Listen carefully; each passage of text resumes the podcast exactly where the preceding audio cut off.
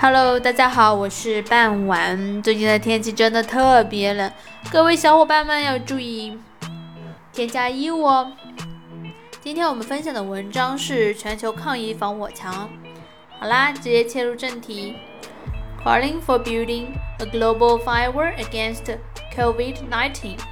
President Xi Jinping urged the G20 members to bring the disease under control at home and help countries in need, speed up action, and support the World Health Organization in mobilizing and consolidating resources and distributing COVID 19 vaccines fairly and efficiently.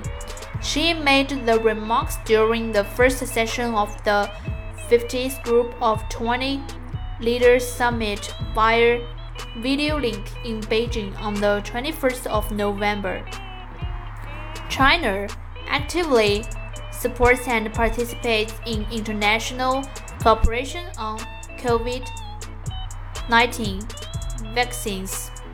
We have joined the COVAX facility and stand ready to set up cooperation with other countries on the R&D production and distribution of the vaccines.